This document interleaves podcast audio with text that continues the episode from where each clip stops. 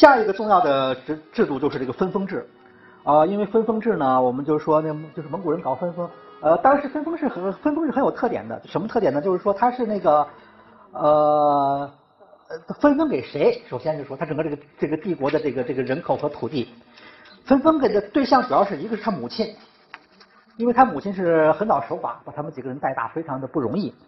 其次呢，分配给几个弟弟，再其次几个儿子。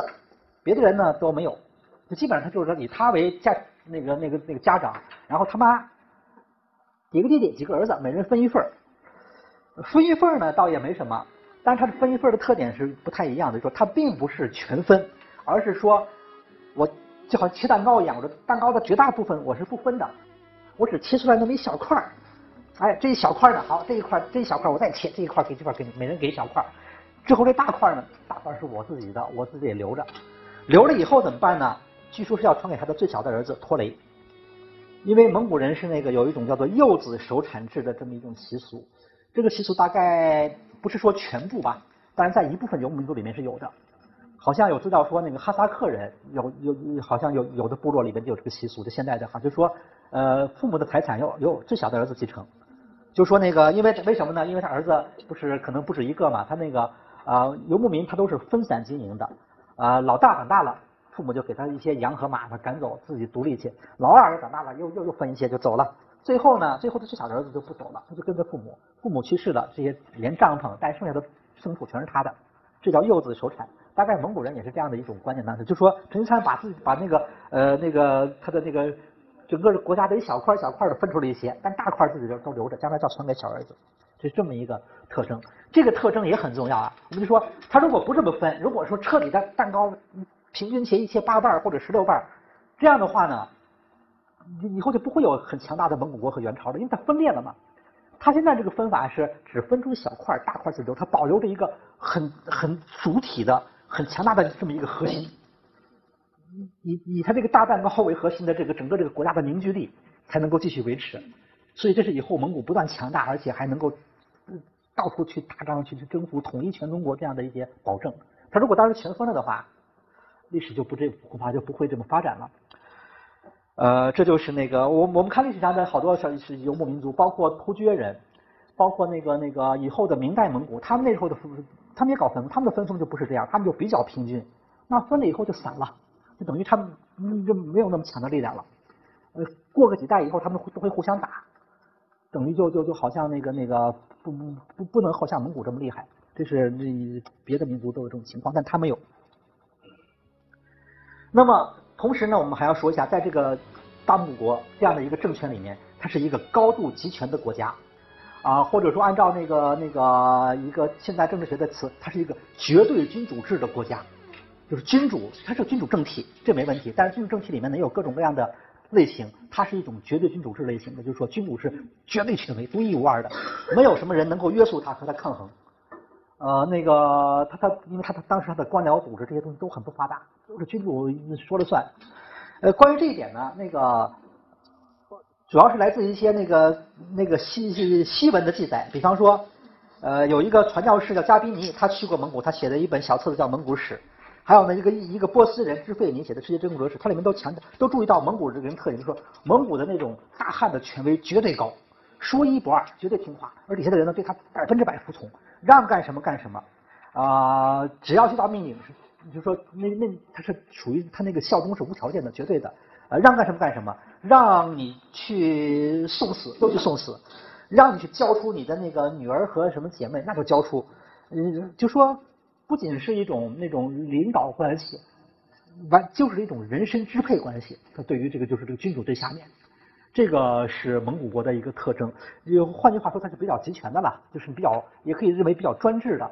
但是我们我我就我就觉得我要强调一下，就是这种专制，注意一下，它跟汉族没关系。啊，不像有的民族，他的本一开始呢都特民主，呃，或者说原始的那种部落民主制，后来发展发展呢，觉得这老民主不行，还得专制，他就跟汉族学了一套什么中央集权、什么君主专制的一套东西，然后等级制度，把那个学来以后，他他就他就他就专制了。但是蒙古这个专制跟汉族一点关系都没有，他完全是自己发展出来的。你们这时候他和汉族还一点接触没有呢。好，这就是那个大蒙古国的这个情况。然后我们简单的讲讲这个对外征服战争，这里面呢有一系列的战争，战争可以分可以分成两部分来讲，一部分是中国周边的征服，就是中国史上来活讲这些地方，就是什么维吾尔、西辽、西夏，这个这这边疆的政权，这些政权都被蒙古给统一了，啊，包括吐蕃今天的那个那个那个西藏，包括大理、云南什么的。另外呢，还有一部分人是打到今天中国范围以外的三次西征。呃，一二三次，这这都是很重要的，我们就简单的按次序讲讲。对中原的作战呢，就是在这成吉思汗在统一以后不久，就开始对先后对西夏和金朝发起进攻，打的那个西夏和金朝是那个狼狈不堪。但是呢，他仗并没有打完，他就调整了战略方向，他去西征了，他去打到中亚，打到一个花剌子模这个国家。这个花剌子模这个国家呢，是个伊斯兰教国家。当时是因为那个杀害了蒙古的商队，后来两个国家就爆发这种纠纷，后来成吉思汗就大怒，就要去报仇去了。这一仗呢打了好几年，那整个蒙古军把这个国家给灭了。灭了以后呢，他的国王就跑到了那个里海岛上就死掉了。那蒙古的军队去追击也没找着，但是追击的军队呢一一走远了，钻到黑海去了，就乌克兰那边一直绕了一圈再回来，最后他们西征结束。这就是他的第一次西征。回来以后不久呢，成吉思汗就去打西夏，然后他在军营当中就去世了。去世以后呢，蒙古才真正又又把战略方向转回来，又又开始想起来金朝还在这儿，又来灭金。当时金朝呢是这个在河南，金朝等于把华北都放弃了，呃，打不过蒙古嘛，他只能退到河南。退到河南呢，当然他那个地方很窄，但还是可以坚守。据说当时是采取了成吉思汗的一个临终的遗嘱。说我们可以借道南宋，迂回包抄，置金朝于死地。最后打的时候就是打的，就是说正正面进攻。那么金朝人会坚坚守黄河和潼关这这条防线，但是呢，有一支蒙古军由那个托雷率领，整个从陕西的西部绕到汉中，然后呢从上从从沿着汉水进进入湖北，从湖北又绕回河南，最后他背后给来了这个致命的一击。这一下呢，最后那个那个金金朝就彻底崩溃。这就是那个蒙古的灭金的情况，也是也最后打那一仗打的也很漂亮。嗯，灭完金以后怎么办呢？这时候陈吉都死了，这是陈吉的第二个窝窝阔台才对。灭完以后又西征，因为什么？因为上次西征呢已经打到了黑海了，对于西边的情情况有所了解，就发现西边还有很多地方、很多国家。那个这样的话，就蒙古的贵族经过商量以后呢，就决定继续往西打。那这次就打到了，这次由成吉的孙子拔都来。统帅，那打到了欧洲了，整个俄罗斯这一带啊，东欧打到中欧，德国和匈牙利，那个塞尔维亚就是巴尔干这一带，整整整打了那个那个那个，就是当时欧洲打受到最大的打击，真是那个嗯，因为欧洲当当时都是很多小国，那打不过蒙古人，没有蒙古就是军队这么能打，那个那个狼狈不堪。后来因为蒙古的大汗窝阔台死了，这些军队才算收兵，后来就回到了那个这个这个。基本就后来在俄罗斯这一带，他们建立了一个国家，金朝汗国，这是以后的事情。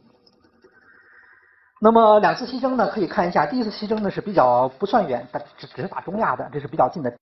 第二次西征就一直打打到那个西由西和偏北的方向，打欧洲去了。以后有第三次西征，是由从他的另一个孙子叙列乌那个指挥，打的是那个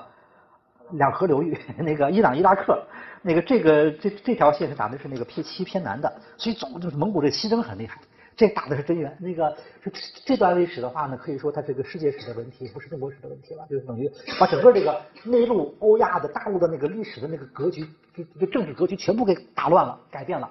灭了好多国家，最后最最最后重新组合，就是就是带来所以很大的这个震撼。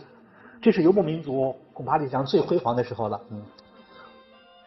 这是欧洲的那个出版物里面画的蒙古人进攻那个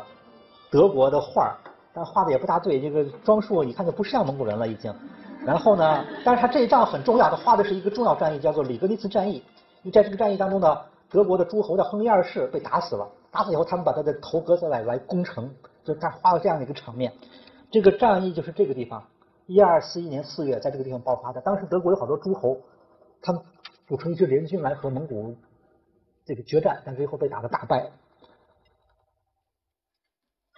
嗯，还可以看到那个这个，因为打到欧洲了以后嘛，所以就引发了一些欧洲人对蒙古的这个啊就欧洲就当时完全被打懵了，就不知道这人哪来的。我们可以看一下那个俄国的一部史书，但这是现在翻译成汉语的这么一个史书，这个很有意思的，就说他们一个一个记载，他说由于我们的罪恶，我们不知道的部落来到了。哎呀，这是那个，就说完全是觉得是上天的惩罚。所以从这一点来说呢，我们就说这个可以看出两点来，一个是这个蒙古的西征啊，如果是第一次西征打花剌子模，那是报仇，那个情有可原。啊，的确，可可可好像可以解释吧，就说他应该杀了你的人，你去打你去打他，虽然把他们打得很惨，杀了人家很多人，但是好像也能算是报仇吧。但是再次西征的话，第二次西征的话呢，没有什么理由，不是人人家也没杀你的人，也没跟你任何，就根本不知道你是干什么的，你就无缘无故去打，把把人痛打一顿，那个打的是以至于非常绝望，说真是不知道这是哪人哪哪来的，完全上帝的惩罚，这个这个恐怕也是很有意思的。然后呢？打完以后呢，就当时当年打的是欧，就是欧洲很紧张，所以后来那个教皇曾经给蒙古的大汗写的信，就是代表基督教世界。就教皇得出头了，因为教皇的那个地位不太一样，那些小国的国君都不如教皇的这个权威比较大，教皇就出头来说这个事儿，说不要打了，说那个为什么你们见谁打谁，挥舞着惩罚之剑，不分青红皂白向全人进攻，这个反正就是，但是后来呢，他们来教皇派的使节来来蒙古交涉，但是最后也没有什么结果。但是后来蒙古呢，因为内部的问题和内部捍卫争夺啊，后来也的确也没有再再往西，特别是没有往欧洲打了，嗯，就是这这样的情况。这段历史呢，因为包括那时候有传教士来出使蒙古，他们写的那个那个报告，呃，包括那个呃现在的研究，对罗罗马教廷和当时蒙古接触的那个呃一些一些那个总结，一些有一些书，大家都可以注意这些，这些书里面都提到这些资料，都很有意思的，嗯。啊，我我们再简单补充，就是说，我当时蒙古人的那种嚣张气焰，你可以看一下这个资料，这是最典型的。我比较多的给人讲这段资料，就是那个呃高丽史里面记载的，当时蒙古去打高丽，送给高丽的一篇恐吓信，那个气焰非常嚣张。就是说，你可以看一下他是怎么，因为他大概原来是蒙古语的一封信，然后呢翻译成汉语，翻译的又不太好，呃，但是那意思能看出来，那个就是意思就是说，那个我是战无不胜的。我现在给你写封信啊，我给你个机会，就是你要投降还是要打，你自己选择。你你要是投降就赶快投降，就是你要想活命，你只有一个机会就是投降。你要不不想活命，你想想打，那你们等着瞧，到时候肯定有你好吃的，就这个意思。那个非常的那个口气非常蛮横啊，不讲道理，那个那个，而且不断的威胁说，皇帝大国土里鞑靼美，鞑靼就是蒙古人自称。说将四项周围国土都收了，不偷的国土又收了，你们也不听得来，什么什么不听的，就说我们把那那都灭了，你没听说吗？你没听说，就是不断的提到的战绩。最后那个大概高丽一看这封信就非常紧张，后来就赶快投降。这个信是很有意思，它保保存在高丽史里面。但是呢，那个呃，我我我有有证据表明，这种信他当时当时到处都到处都送的，呃，曾经送到南宋。因为南宋有一个大臣呢，给皇帝的奏书里面就这样说一段话：说王者达长钱两金牌治属，大书尾号为牌之上，自谓为天所赐。复以符纸积百有余言，狂见异常，背慢无礼。大概只欲无头败，否则厮杀耳。你看他这个概述，绝对就是前面这封信的内容。所以我可以证明，我可以，我觉得可以肯定，这就是这种信到处到处乱送的。那个只有高丽能把这封信留下来，是非常那个有意思。那个别的信都丢了，嗯，那个。所以呢，那个呃，当时你看，我们看的还有几个资料可以看到，当时蒙古人的那种气焰，就是那个一个是传教士加宾尼，他他最后做了总结，他说，除非敌人投降，鞑靼人是绝不停战的。就他是见谁打谁，他一定要，如果有可能，他要征服所有的民族。就当时已经打出感觉来了，他觉得那种呃打仗对外征服是一种天职，他有这样的一种感觉感觉，这是很可怕的。呃，那个甚至于一个比较汉化的耶律楚材这样的一个这个人，待会儿要讲。这个人呢，跟跟跟那个南宋的官员谈话也是这样谈，也是特别蛮横，说说你们就是靠着长江呗。他说你们靠长江没用的。说我朝马蹄所至，天上天上去，海里海里去。说我们是上天入海，无所不能。说你你不赶快投降，说你以为你靠着长江能挡住我们？绝不可能的。说我们真要打你的话，你根本就。那个那个你会很悲惨，反正就是这个，就当时整个这个蒙古的统治集团都是有这样的这种气焰，就是非常厉害，嗯，呃，当然他打仗打的的确好，啊，比方说有一部那个《黑达事略》这样的一也是一个宋人的笔记呢，就讲到了这个蒙古的骑兵的一些战术。呃，蒙古之所以能这么能打呢，有些几个因素，我觉得是很重要的。一个是他把那个游牧民族的那种军事优势发挥到了一个顶点，就他发挥真是是比较充分了。游牧民族有什么军事优势呢？他骑兵啊，他的那种部落的那种兵的那种组织和作战的能力，他那种高昂的士气。灵活机动战术这些东西都是说原来都有，但是他发挥的比较充分。然后呢，他面临的那些对手呢，南宋也好，金朝也好，反正那些国家都有各有各的一些问题，都好像不怎么行，都不是很顶峰时期，就打不过他。啊，再就是那个，当然蒙古的这些这几个这个领导人成吉思汗和他一些大将呢，都是军事上都是好像比较天才的那种人，都的确很厉害。反正还有些运气，不管怎么着，就是他简直就是战无不胜。战无不胜以后呢，他就越打越放松，呃，能够超有超有用发挥。而那个对方呢，老打败仗，打的就包袱越来越重，明明有优势也发挥不出来，所以最后就打成这么一个情况。我们就看那个有一个书里面提到了蒙古的一些战术，他就讲到说蒙古擅长打那种包围战，就发挥那种骑兵的灵活机动优势，他可以用很少的人包围你很多的人，一旦把你给围住了以后，你说你基本上你就很麻烦了，就你出不去了。就他打猎的那那个训练，就他可以永远。这个永远围着你，你动他也动，你动他也动，就是你想冲破冲不破。等你累了，他一打你，你基本上就自己把自己都给踩死了。就这种打法的话呢，以后在那个有一个特典型的战例，就以后我要讲土木之变，就是那个明朝啊，当时明朝就是很多一支大部队，号称十几万人、二十万人被蒙古的骑兵围，蒙古骑没没多少，但就给他围的出不去。最后呢，等你一动的时候呢，他来打你一下就你自己把自己给踩死了。就是他，他有他有些比较那个厉害的地方，的确，嗯，就打这种包围战，这种骑兵的这个运用，那种这种这种或者诱敌深入什么，这这套打法他比较厉害，而且他速度快，他打赢的话呢，他追你追的你狼狈不堪，一定要把你全歼；他打败的话呢，你追不上他。啊，还有就是那个他的武据研究，当时的那个蒙古人的那个弓箭制造技术很高，就是说双方拉开架势对着射。你的箭够不着他，他的箭都够着你，这这就没法打，就这就和那个后来那个啊十九世纪那个英国人来那个鸦片战争那个侵华的时候，那中国的那个炮打不着，够不着人家，人家的炮光一下打过来了，所以这个这个仗是没法打的。当时那个没有炮，就是弓箭，弓箭的话，蒙古的弓箭厉害，一个是他的弓箭技术可能比较好，他射得远，他平常就天天跟那跟那射射就狩猎什么的，而你这个。农业社会的这些战士，那箭都是现练的，射不了多远。就你的箭还没到那，他掉下来了，他的箭一下过来给你射死了。所以这个这个这种优势，的确是它综合在一块，就是很厉害。